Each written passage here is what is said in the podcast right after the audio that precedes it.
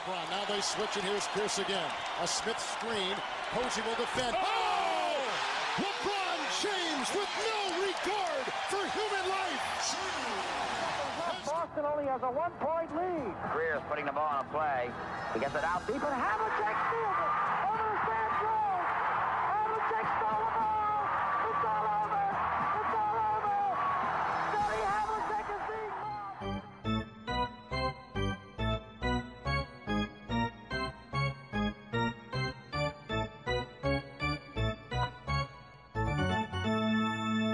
Olá, Quedas. Olá, tudo bem? Tudo bem? O dia chegou, a semana chegou, o momento que provavelmente não achávamos ser possível até há relativamente pouco tempo, e sobretudo quando começámos a ver NBA quando éramos eh, mais jovens, chegou. Temos finalmente um português a jogar num jogo da fase regular, na minha esqueta, na de sexta para sábado. Ele deve ter entrado já bastante perto das quatro da manhã. Achas que foi justiça poética para só os mais fortes eh, poderem ter o privilégio de o ver, eh, não necessariamente ao vivo, mas em direto? Ah, acho que sim, sim, os resistentes. Aliás, a partir do momento em que o Nemias Queta foi escolhido pelos Kings, muitos fãs portugueses devem ter, tipo, ao mesmo tempo que estavam felizes por ele ter sido escolhido, rogaram umas leves pragas por ter sido escolhido por uma equipa que joga quase sempre às 3 da manhã, porque vaticinou um bocadinho que muitos dos jogos dele vão ser assim eh, a horas um bocadinho complicadas, mas os portugueses já estão habituados a sofrer para ver NBA.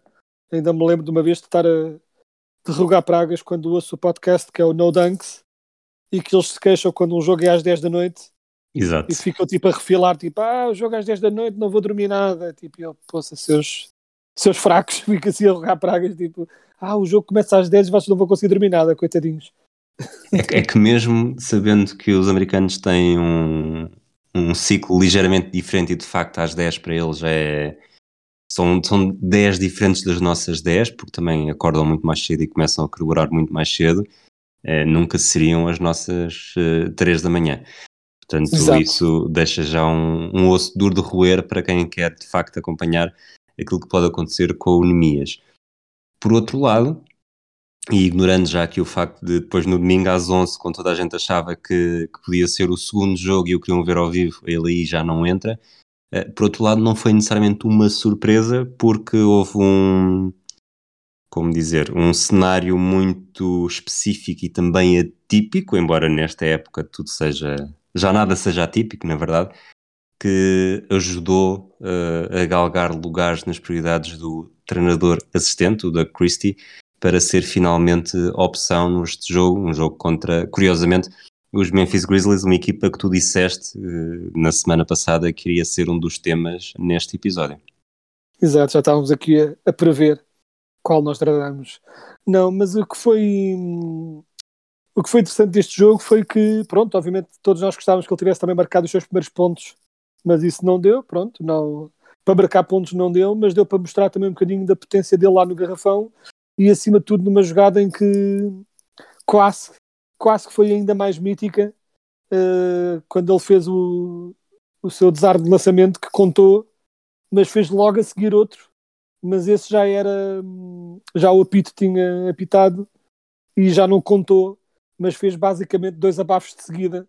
E foi assim uma boa primeira mostra do potencial que o Nemias tem, acima de tudo, como potência no garrafão. Até porque o Nemias é, até para a NBA, é bastante grande e capaz de, de ser um bocado na lógica do que, do, do que temos visto hoje em dia nestes postos de NBA. Hoje em dia, ou são unicórnios que fazem um pouco de tudo, ou são completos rim runners, defensores no garrafão, que ressaltam e defendem e cumprem o seu papel eh, bem. O Nemias chegou a fazer uma assistência também, que é uma coisa que ele também sabe fazer e gosta de fazer, portanto foi assim nos, em poucos minutos, mas deu para ter um bocadinho um pequeno um primeiro apetite do que o Nemias é capaz de fazer.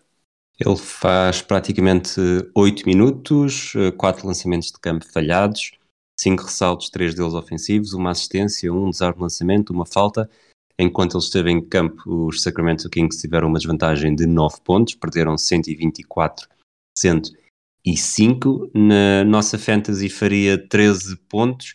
Provavelmente é apenas destaque para portugueses e para jornalistas que acompanham os Kings e que já perceberam que cada vez que fazem, escrevem no Twitter as palavras Nemias ou Queta, tem uma falange de apoio brutal, tanto que tivemos direito a vídeos e a, a momentos, não só durante o jogo, mas também antes no aquecimento e depois na, na conferência de imprensa, porque de facto também perceberam não só esta, esta paixão, que é perfeitamente natural, de acompanhar claro. tudo nestes primeiros jogos, eh, mas também de, de consumir tudo o que está relacionado com a anemia esqueta nesta altura. Sim, e dá para perceber, não é só porque nós estamos especialmente atentos, eles de facto compreendem que há uma atenção, vamos dizer, fora de normal para um jogador da G-League, né? um jogador two-way, que eles foram buscar, por normalmente jogadores, uh, pronto, os fãs hardcore estão sempre atentos a tudo, mas eles de facto dá para perceber que notam que há um interesse extra uh, no Nemias e que hum, quanto mais não seja por uma questão de ou, ou, antes, vamos dizer, o treinador fará o que fará e escolherá os jogadores que tiver de escolher independentemente do que as pessoas querem, mas não é descabido que ele se calhar tenha lá os, os membros da equipa de comunicação dos Kings a dar-lhe assim umas bicadas a dizer tipo, não dá para dar uns minutinhos ao rapaz para nós podermos fazer os tweets e isto ser um bocadinho mais galvanizado. Seja, dá para perceber que eles dá para perceber que eles estão a perceber que há aqui uma grande falange de apoio e aliás, tipo eu tenho ideia que quando é para All-Star Games que eu, não, eu acho que eles não abrem a lista a todos os jogadores que existem. Tenho ideia que não. Que eles fazem uma pré-seleção dos jogadores realistas para lá se pôr. Mas eh, se por alguma razão tivesse aberto a todos, não era descabido nem ias ter uma. Aparecer na primeira lista, não é? Uma avalanche de votos eh, totalmente uh, inesperada, pessoalmente para os fãs americanos que mal sabem quem ele é e vamos ser sinceros, justificadamente, porque ele neste momento é apenas um jogador que jogou 8 minutos de NBA.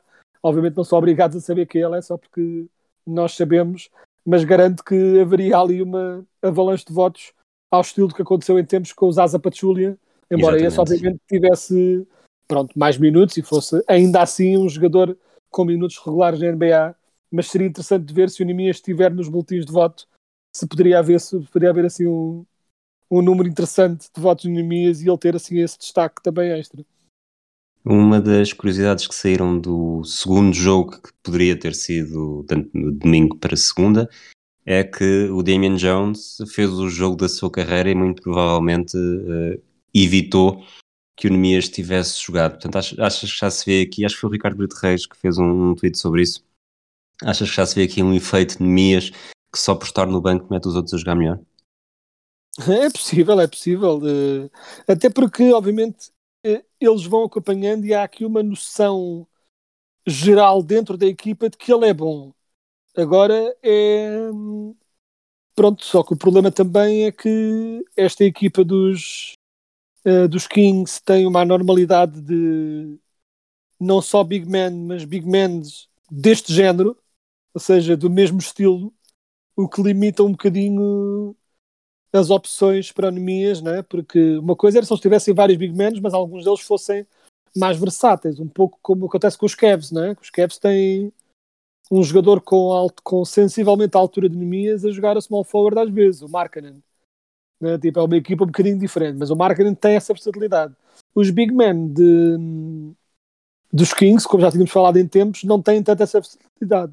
A equipa é um bocadinho bases e postes e isso, pronto, vai sempre limitar um bocadinho as, os minutos que ele vai ter, mas estou plenamente confiante que é, e claro que nós, nenhum de nós deseja por lesões e por uh, ausências por Covid e nada disso, mas uh, será de esperar que eventualmente ele comece a ter gradualmente um pouco mais de oportunidades, mais ainda se a época dos Kings implodir como não é de todo descabido que aconteça. Portanto, tu não dirias que, que o Nemias se prejudicou com este primeiro jogo? Eu diria que não. É claro que falhar quatro lançamentos não é bom, mas uh, eu, acho que ele, eu acho que ele mostrou aquilo, ele fez um bocado daquilo que faz melhor. Um showcase, e, portanto, é? eu acho ele fez um bocadinho showcase daquilo, né, os ressaltos e o, e o jogo defensivo. Isso é aquilo pelo qual ele foi chamado. Claro que seria bom que ele tivesse né, tipo um posto de falhar quatro lançamentos, obviamente que não é bom, Um, mas uh, acho que é um bocado, é daquelas coisas que é, teremos de ver uma segunda oportunidade que ele tenha, e aí, se ele voltar a falhar muitos lançamentos, aí será complicado, porque na NBA, se não marcas pontos de todo, é difícil ganhar espaço na equipa. Mas uh, se ele tiver um jogo mais equilibrado e continuar a mostrar aquilo que ele sabe fazer melhor, que é saltos e defesa, acho que mais tarde ou mais cedo vai ter oportunidades, sem dúvida. Eu sei que ninguém o fez, na, e agora momento ligas de fantasy, sei que ninguém o fez, uh, agora dias depois arrependes de não ter escolhido o Keta nesse dia, ou dava 13 pontos, e para poderes dizer no futuro que sim, eu estava lá na estreia do, do primeiro português na história da NBA e até o tinha na minha equipa de fantasy. Uh, que não tenhas dúvidas nenhumas que ponderei e até porque, era um, até porque era um dia em que eu tinha hum, ausência posicional, à falta de melhor explicação. Eu precisei de alguém, se não estou, se não estou enganado, estou a confirmar em direto uh, que precisaria de alguém nesse dia. Uh, exato. Uh, acabei por, hum, por não me arrepender, pronto, por não me arrepender assim tanto, pela simples razão de que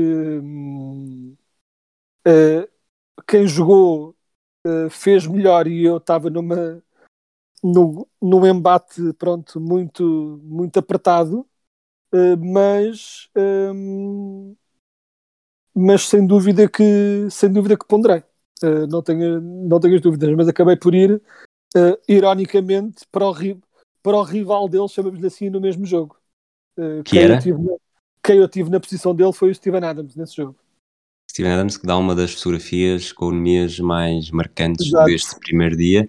E a batalharem, a batalharem lugar, exato. Portugal e Nova Zelândia, os antípodas. Exato. Portanto, vamos falar então dos Grizzlies, que foi, que foi a equipa que selecionámos. Uh, essa vitória em Sacramento foi a última de uma série de seis vitórias consecutivas. Entretanto, perderam o último jogo. Estão neste momento com um registro de 19-12, hum, não estão, não estão dando mal, também foi por isso que decidimos escolhê-los na, na semana passada. O, a época está marcada pelo, pelo regresso do Jaron Jackson Jr., que está, eu diria que ainda está longe de fazer aquilo que, que se pode esperar dele, mas ainda assim uh, tem um, um, núcleo bastante interessante, jovem, de jogadores que, sobretudo, estão a ser desenvolvidos em Memphis, como como é quase o apanágio da equipa, porque não tem outra solução. Mas achas que pode chegar longe? Acho que pode chegar longe curiosamente por uma razão que uh, quem, quem seja fã do hot take talvez não acredite. Que é uma das coisas curiosas desta equipa dos Grizzlies é que começou a temporada pela ascensão do Jamarant ao grande estrelado, porque Jamarant já vinha mostrando talento, talento, talento, mas este ano, pessoalmente no arranque da temporada, explodiu. Eh, muito, a marcar muito mais pontos, melhor da linha triplo, mais agressivo, uh, tudo melhor. Mas depois a equipa acabou por estabilizar um bocadinho ali no, no 50-50 a nível de resultados e aconteceu uma coisa irónica que é acima de tudo estavam o que não é necessariamente normal para uma equipa dos Grizzlies estava bastante mal defensivamente quando começaram um, e melhorou drasticamente uh, desde que saiu o Jamarant e a nível de registro a equipa estava 9-10 com ele e tem estado 10-2 desde, desde que ele saiu. E agora, quer isto dizer, como os fãs dos hot takes gostam de dizer, que a equipa fica melhor sem ele? De todo. O que aconteceu, o que isto mostra é que é um grupo muito unido. Não é? Tipo, ou seja, que se galvanizou, principalmente numa temporada regular em que às vezes nem sempre é fácil arranjar motivação uh, para querer ganhar jogo a jogo, mas eu acho que eles se galvanizaram por ficarem sem o Jamarant e uniram-se ainda mais e pensaram, como não temos o poder ofensivo do Jamarant, temos de concentrar os nossos esforços na defesa, porque senão não conseguimos ganhar nenhum jogo. E concentraram-se de tal modo que a defesa de repente melhorou imenso. Neste momento é 15, está ali mesmo a meio da liga, mas começou muito mal, portanto tem estado a melhorar. E eu acho que hum, este, espírito coletivo que eles mostraram um, é uma boa receita uh, que têm mostrado, é uma boa receita para ganhar na temporada regular. Dito isso, uh, o Já continua a ser a, a, chave para os Grizzlies terem qualquer hipótese de avançar algumas rondas nos playoffs. Ou seja, ele continua a ser o elevador de teto, não é? O Sim. ceiling raiser da equipa. Eles sem ele são uma equipa muito bem treinada, muito sólida, que luta por todas as bolas e isso é bom de ver. Com ele, são uma equipa que, não necessariamente candidata ao título, mas que tem capacidade de fazer uh, alguma moça nos playoffs, especialmente neste ano com uma conferência do Oeste um pouco mais debilitada fora dos grandes, grandes candidatos. Jogos, uh, esta época, o Desmond Bain 23 anos, Steven Adams 28, Tyus Jones 25, Jaron Jackson Jr. 22, John Conchar 25, de Anthony Melton 23, Kyle Anderson 28 e daí até ao fim só temos o, o Dylan Brooks com 26, é o mais velho. Esta equipa é mesmo de facto muito jovem.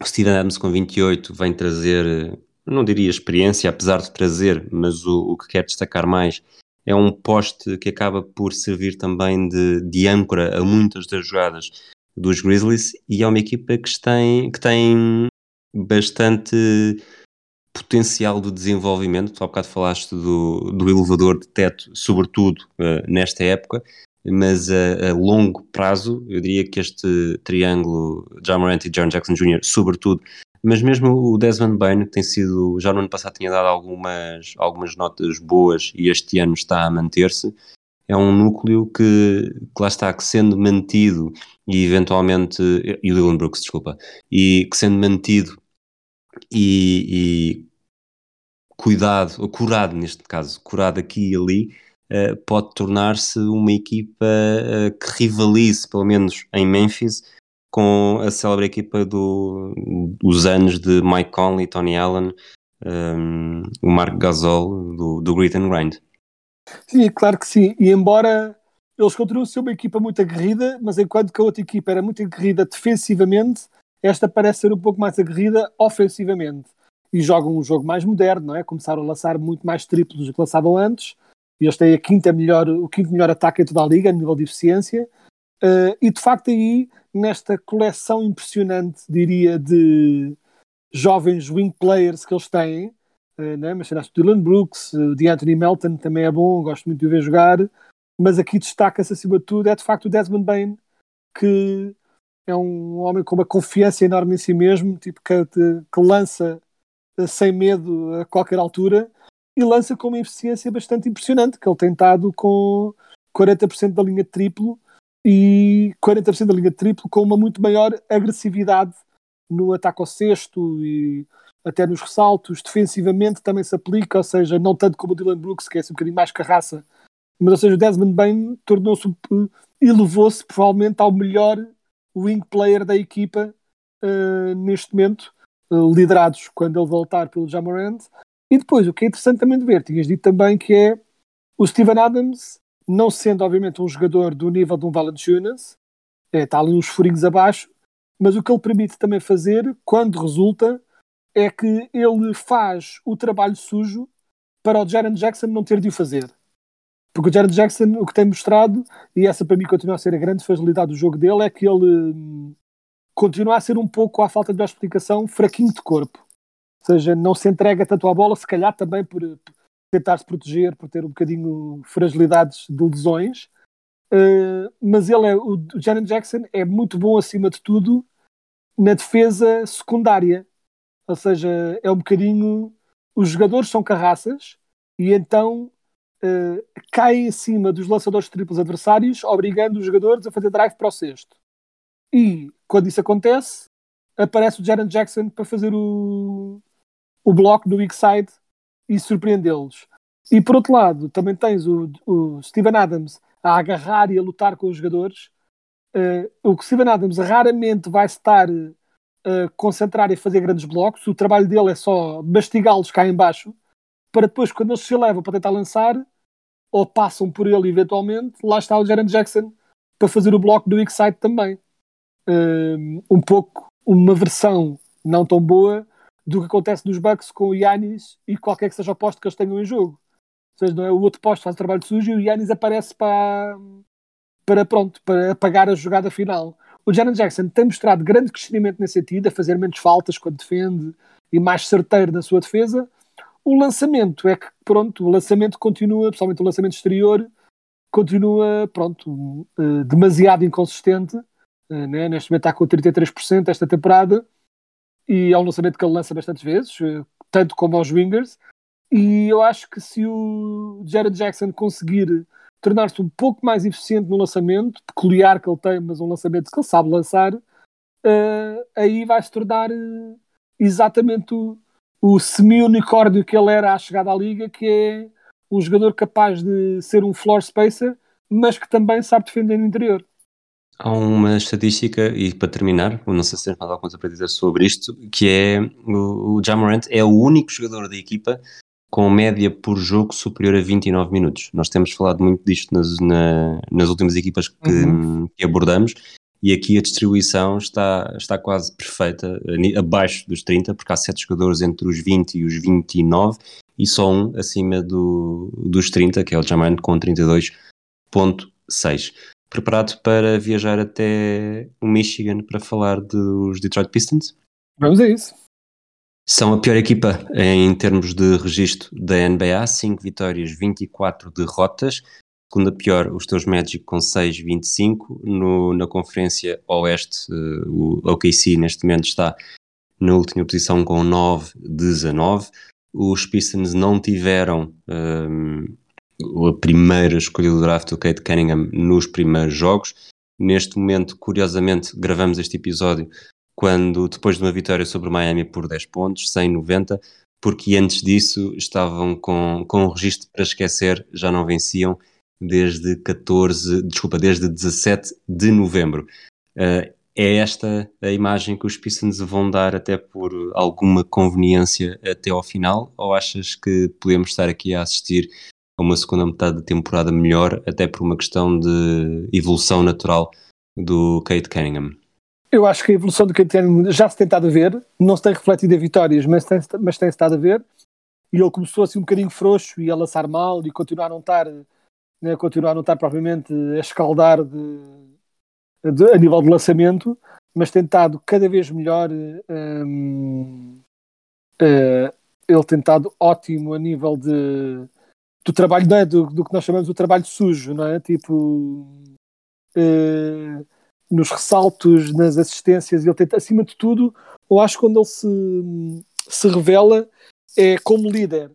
Vê-se, e é impressionante como um jogador tão jovem, uh, vê-se logo que hum, muito rapidamente se tornou o, o líder não oficial da equipa. A equipa segue-o e vê-se que já seguem um, o que ele manda fazer, chamemos assim, mesmo numa equipa onde está, pronto, onde há um jogador que neste momento ainda é a primeira opção a nível do ataque e o melhor jogador na equipa ainda, enquanto o Kate Cunningham vai ganhando perdas, chamemos assim, que é o Jeremy Grant, mas mesmo com o Jeremy Grant uh, marcar mais pontos e ser um jogador mais importante de um modo geral para a equipa, vê-se que o Kate Cunningham já está a tomar as rédeas da equipa e que mais tarde, mais tarde ou mais cedo isto vai ser dele e que basicamente eu sinto que o que ele precisa neste momento é de um pouco de melhores armas à, à volta dele uh, para começar a mostrar todo o seu potencial, principalmente como organizador do jogo e até porque uh, para quem tenha um, a infelicidade às vezes de ver alguns destes jogos dos Pistons, como eu estive a ver também em preparação para este podcast, o que se nota muito é que o Kate Cunningham faz muitas vezes boas jogadas, bons drives em que depois encontra jogadores em boa posição para lançar e é um festival e é um festival de tijolada tipo absolutamente impressionante. Uh, passando a citar assim muito rapidamente uh, as percentagens de triplo dos dos, lança, dos, dos, quatro, pronto, dos quatro jogadores aqui da equipa que lançam mais da linha de triplo na equipa e estas médias são 33%, 31%, 31%, 32%, 34%, 33%, é tudo assim. Ou seja, é assim não dá. Né? Tipo, se eles não começam a acertar algum lançamento, a equipa fica obviamente muito encaixotada e é por isso que perde, mas também, como tu disseste, obviamente que o, o interesse deles também não é necessariamente ganhar este ano, portanto, cada vez mais vão ter interesse simplesmente em dar minutos ao Cunningham, dar minutos ao Sadiq Bey, um, talvez não dar minutos ao Jeremy Grant, porque eu sou da opinião que com o Jeremy Grant a manter sensivelmente a mesma forma do ano passado e numa equipa que está a perder tanto, não é nada descabido que comecem a, a chover algumas ofertas de equipas que querem ser contenders a quererem o Jeremy Grant e que estejam dispostos a oferecer talento jovem, mais picks, e o Jeremy Grant está a jogar bem o suficiente, tanto este ano como o ano passado, para justificar ali um first rounder, eventualmente, e se isso aparecer, os Pistons vão, digo eu, aceitar a correr e a saltar, porque obviamente estão numa fase em que cada vez mais é para dar uh, espaço uh, à, à nova geração. Que tipo de base para o futuro achas, ou que nível de confiança é que os Pistons devem ter com esta base? Kate Cunningham, 20 anos, o Isaiah Stewart, 20 anos, e o Sadiq Bey com 22. Uh, eu acho que o Sadiq Bey tem muito potencial, tem apenas de acertar melhor o lançamento, porque não podes ser 3D se não tiveres o 3, não é? Tipo, é um bocadinho complicado. Uh, tipo, sei o 3 e com D, que é um bocadinho. Eh, portanto, ele tem de melhorar de um modo geral, mas o talento está claramente lá. Há certos jogos em que o Sadiq Bey mostra aqueles lives de talento. E o Isaiah Stewart, o que precisa é de ser mais consistente na sua produção para que possa conseguir ter mais minutos, porque a única cena que ele tem falta é de minutos, eh, porque ele, nos relativamente poucos minutos que joga, faz aquilo que tu queres que ele faça, um, o que não é aquilo que tu pedirias de um poste uh, atual, moderno, que não seja unicórnio, um pouco como Steven Adams e um pouco, né, pronto, e um pouco como queremos que o Nemias Queta venha a ser, que é, por exemplo, o Isaiah Stewart, se olharmos para, as, para médias em 36 minutos, se ele jogasse 36 minutos, ele teria 11 pontos, 11,6 ressaltos com 3,6 ofensivos e teria 1,5 blocos. Isto já é bastante, não é incrível, mas já é aceitável, pelo menos se tiverem outros jogadores bons à volta, ou seja, é Sim, um bom. Falaste em números, em números por 36, mas mesmo em números absolutos, ele lidera os Pistons em total de ressaltos e, e desarmes de lançamento, portanto. Exato. Mesmo e mesmo a jogar em 26 minutos. Exatamente. Portanto, a, a base está lá e o que ele precisa é de ser mais consistente para que lhe deem confiança para também ter mais minutos e poder uh, ter essa consistência em modo geral. Um pouco também, um pouco como o que aconteceu como os lives que vimos, por exemplo, no Rishon Holmes em Filadélfia, que depois, quando veio para uma equipa em que já teve mais minutos, mostrou que de facto havia ali potencial a explorar. Eu acho que o Isaiah Stewart pode muito bem vir. É um jogador muito forte, um jogador que não dá espaço nenhum no garrafão e que uh, fala-se muito da morte do poste na NBA, mas essa morte é um bocadinho. Uh, não, não é assim tão verdade, porque continua a haver bastantes equipas com jogadores em que uns Jokic e Embiid e até, até certo ponto um Yannis desta vida, em que se não tens alguém forte para oferecer resistência ali no garrafão, vais ser completamente dominado no jogo interior. Portanto, o Isaiah Stewart nesse aspecto é importante. E o Sadiq Bey também vai ser importante na equipa, mas continua a faltar. Uh, o que é que falta?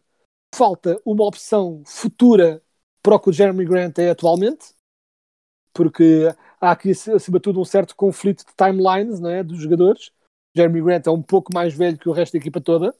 Não é velho, mas é um pouco mais velho. E acho que ele está no seu prime e poderá ser uma boa forma de os Pistons conseguirem ainda mais talento jovem e ainda mais picks. Um, e o que eles precisam, acima de tudo, é de. Eles têm um pouco. Têm o base, têm o poste e têm um dos wings. Precisam do resto. Precisam, e acima de tudo, acho que eles deviam, tanto quanto possível, ir à procura de bons marcadores de pontos, bons lançadores, uh, ou seja, tantos 3Ds quanto eles conseguirem arranjar para formar uma base sólida, um bocadinho seguir o modelo Grizzlies, uh, de curiosamente nós falar, ou seja, ele já tem o poste uh, rijo que aguenta ali o garrafão e já tem o base cheio de talento. O que precisam é do resto. E os Grizzlies já têm esse resto, e até podem ainda ficar melhores ainda, mas já têm essa base sólida de jogadores que lançam bem e que defendem aguerridamente à volta de um talento ofensivo como o Jamarant, precisam de fazer o mesmo para o Kate Cunningham, mas o Kate Cunningham também acabou de lá chegar, não é? Isto é um projeto em evolução e pronto, e é só uma questão de continuar a, a desenvolver esse projeto, chamemos assim. Hum, podemos avançar? A, a, única coisa que eu queria dizer também é que o futuro, uh, a questão que ficou por perguntar é que às vezes há equipas que estão um bocadinho a navegar cá embaixo e que sentes que estão ali presos, não é? tipo, e que não saem daquela rotina. No caso dos Pistons, eu genuinamente, apesar das derrotas todas, eu vejo aqui uh, algo positivo e vejo no Kate Cunningham essa capacidade de ser, ou seja, eu acho que há uma forte probabilidade de já terem encontrado a sua estrela. Falta só o resto, ou seja, apesar de, os números serem muito maus agora, eu acho que os Pistons, os fãs dos Pistons têm, to têm todas as razões para terem confiança que mais tarde ou mais cedo isto vai melhorar. Vamos então avançar para o número 97, que é o, o número do episódio regular desta semana. Houve apenas um jogador na história da NBA com este número. Está na NBA neste momento, curiosamente está indisponível uh, por uh, Health and Safety Protocols. É o Broderick, Broderick Thomas, Thomas, está difícil. Está, faz parte do Celtics, já fez, esteve presente em quatro jogos médias de 0 pontos, 0 faltas, 0 blocos, 0 steals, 0 assistências, 0,3 ressaltos, 2 eh, minutos. Portanto, eu, não, eu vou, pode ser um bocadinho insultuoso, mas dos fracos estão reza a história. E de facto, com 25 anos e com estes números, uh, Thomas não vai deixar tantas saudades como o outro Thomas que passou pelos Celtics e que regressou à NBA este, esta semana e que já fez, teve um, um regresso de sonho como o Isaiah Thomas nos Lakers. Assim, nunca se sabe quando é que alguém vai ter de repente a sua explosão mas dá claramente a entender que é um daqueles jogadores que vai ter uns minutos aqui e ali quando uma outra equipa precisar, mas que parece estar um bocadinho destinado a, pronto, a encontrar uh, oportunidades noutros sítios. Portanto, se quiserem ser o melhor jogador na história da NBA com um certo número nas costas, o 97 é uma boa escolha. Exato. Final de 97, Chicago Bulls novamente a vencer o seu quinto título na história da NBA. Derrotaram os Utah Jazz em seis jogos mais uh, Jordan. Foi, foi um, confronto de titãs, a melhor equipa do Oeste contra a melhor equipa do Oeste. Os Bulls chegaram à final perdendo apenas dois jogos, um com os Hawks, outro com os Miami Heat. Os Jazz tinham perdido três, um com os Lakers, dois com os Rockets, mas depois no frente a frente, uh, mais uma vez, mais uma vez, eh, com, com o Michael Jordan na final e não necessariamente com os, com os Utah Jazz, isso vamos ver no próximo episódio, mas mais uma vez os Bulls acabaram por fazer a diferença, venceram os dois primeiros jogos em casa, perderam os dois jogos fora, mas depois venceram o jogo 5 em Salt Lake City e fecharam a série em casa com 90-86 que confirmou que realmente Michael Jordan estava num patamar muito acima de todos os outros. Sim, isto era o Jordan a consolidar o seu estatuto de lenda, apesar de ser contra uma equipa de Utah Jazz eh, intensamente aguerrida, não é? E que defendiam incrivelmente bem, tanto que os Chicago começaram esta final a ganhar 2-0 e depois perderam os dois jogos, os primeiros dois jogos a Utah e depois no jogo 5, foi quando aconteceu o lendário flu game, não é? que ainda hoje, e para quem viu o Last Dance, ainda hoje gera muita discussão sobre exatamente o que é que se passou ali. Né? Tipo, ainda hoje o Jordan acredita que foi é, envenenado, por assim dizer, pelo, por um fã dos jazz, um, que tipo fala-se né, que ele estava doente com, com uma constipação, uma gripe, mas pronto, ele acredita que possa ter sido pronto, envenenado, e que, mas pronto, mas depois jogou e jogou em campo e parecia até uh, fraco em campo e em muitas jogadas era arrastado pelo Pippen e pelo resto dos jogadores uh, de um lado para o outro para se aguentar em pé e não obstante marcou 38 pontos e acabou por liderar a equipa um, a uma vitória por dois pontos, mesmo ali no limite. E a seguir a isso tivemos outro momento também bastante famoso das finais em que o Jordan no jogo decisivo marcou 39 eh, pontos, mas o que, ficou, o que se destacou foi uma das suas quatro assistências, quando ele, a ser defendido em cima, numa das jogadas decisivas perto do fim, passa a bola para o Steve Kerr, que, pronto, que uh, ao estilo do que tinha acontecido noutros anos com o John Paxson, uh, pronto, aquele o base sólido que acerta o triplo na hora certa e que pronto, e que neste caso o Jordan passou a bola e, e o Kerry entregou a vitória e ainda hum, e lembro-me sempre de um vídeo que toda a gente devia ir à procura, que é um vídeo do Steve Kerr, quando eles estavam na pronto, na parada pós conquista de título e quando foi a vez do Steve Kerr falar hum, ao microfone eh, disse que pronto, o Jordan passou-lhe a bola e o, e o Steve Kerr disse que pronto, lá tive de ter eu salvar o couro ao, ao Michael Jordan outra vez, pronto, coitado, que não vai sempre abaixo nestes momentos e lá tive de eu, tive de ir eu tipo safar-lhe, porque senão isto não ia lá sem mim. Pronto, foi assim um momento também mítico de uma carreira também cheia de grandes momentos lá, neste caso do Steve Kerr. Jordan que acaba, é o MVP da final, que acaba com médias de 32 pontos, 7 ressaltos e 6 assistências. Do lado dos Jazz, o, Karl Malone, 23 pontos, quase 24, 10 ressaltos. E o John Stockton, 15 pontos, 8 assistências, quase 9. Vamos avançar então para o draft de 1997, que foi um draft que mudou completamente uh, a história da NBA, porque até então os Spurs eram uma equipa com, não vou dizer nenhuma história para não ser muito agressivo, mas a verdade é que quando o Tim Duncan se junta a David Robinson, dá início a uma hegemonia que no início tem David Robinson, mas depois a partir daí a âncora, repetindo esta expressão que usei há pouco, é completamente Tim Duncan e serve para conquistar cinco títulos.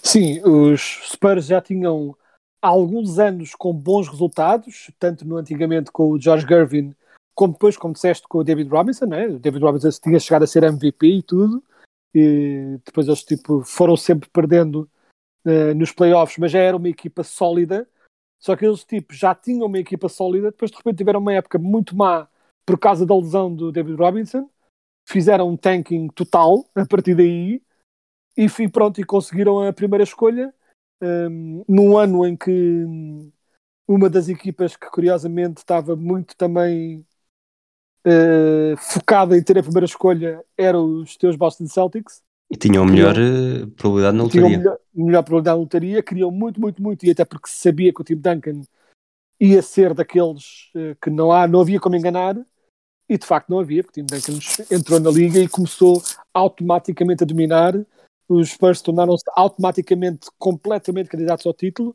um, e ganharam pouco tempo depois.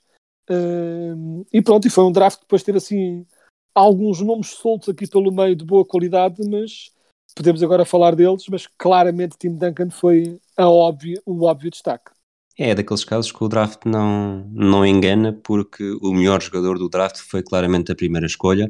Uh, provavelmente o, este draft tem dois, dois Hall of Famers, depois do Tim Duncan também o Tracy McGrady, nona escolha pelos Toronto Raptors. Os Celtics caíram para a terceira posição, escolheram o Chauncey Billups, mas o Chauncey Billups não faz sequer a época completa, porque na altura havia um treinador chamado Rick Pitino que Exato. comandava aquilo tudo.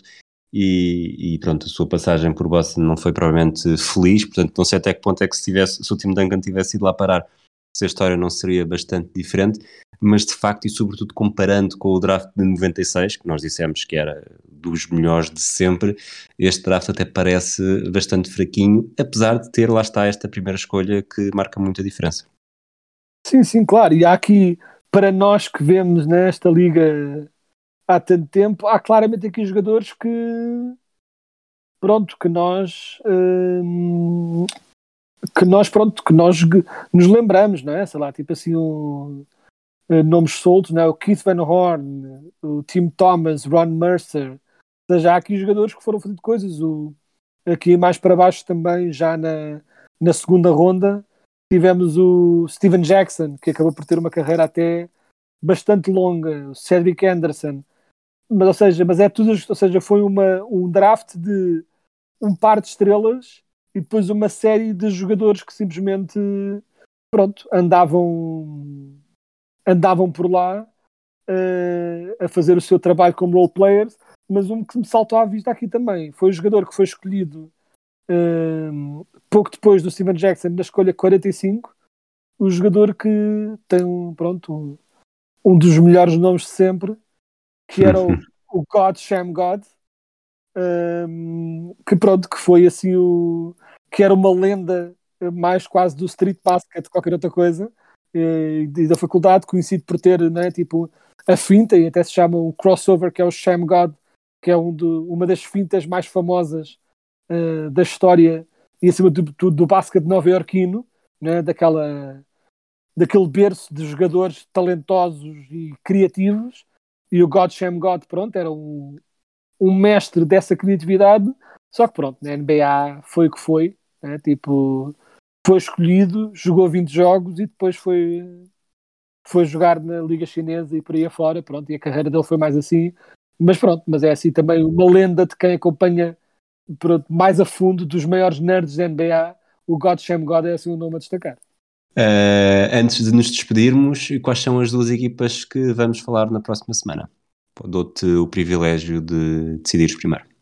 Então eu diria que hum, já vai sendo a altura de até para celebrar uh, o que acabou de acontecer, vamos lá falar finalmente dos Warriors e ver o que é que está a acontecer de tão bem lá pelas bandas de Golden State.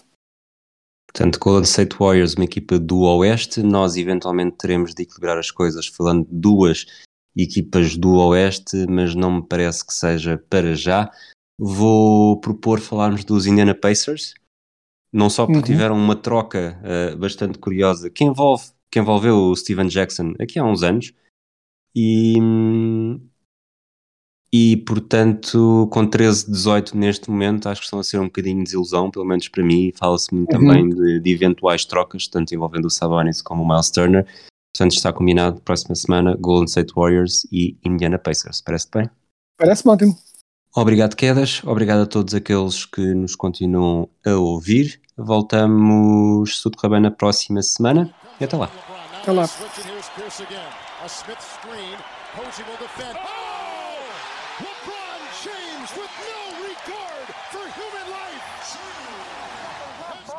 Has a one-point lead. Greer's putting the ball on a play. He gets it out deep, and Havlicek steals it.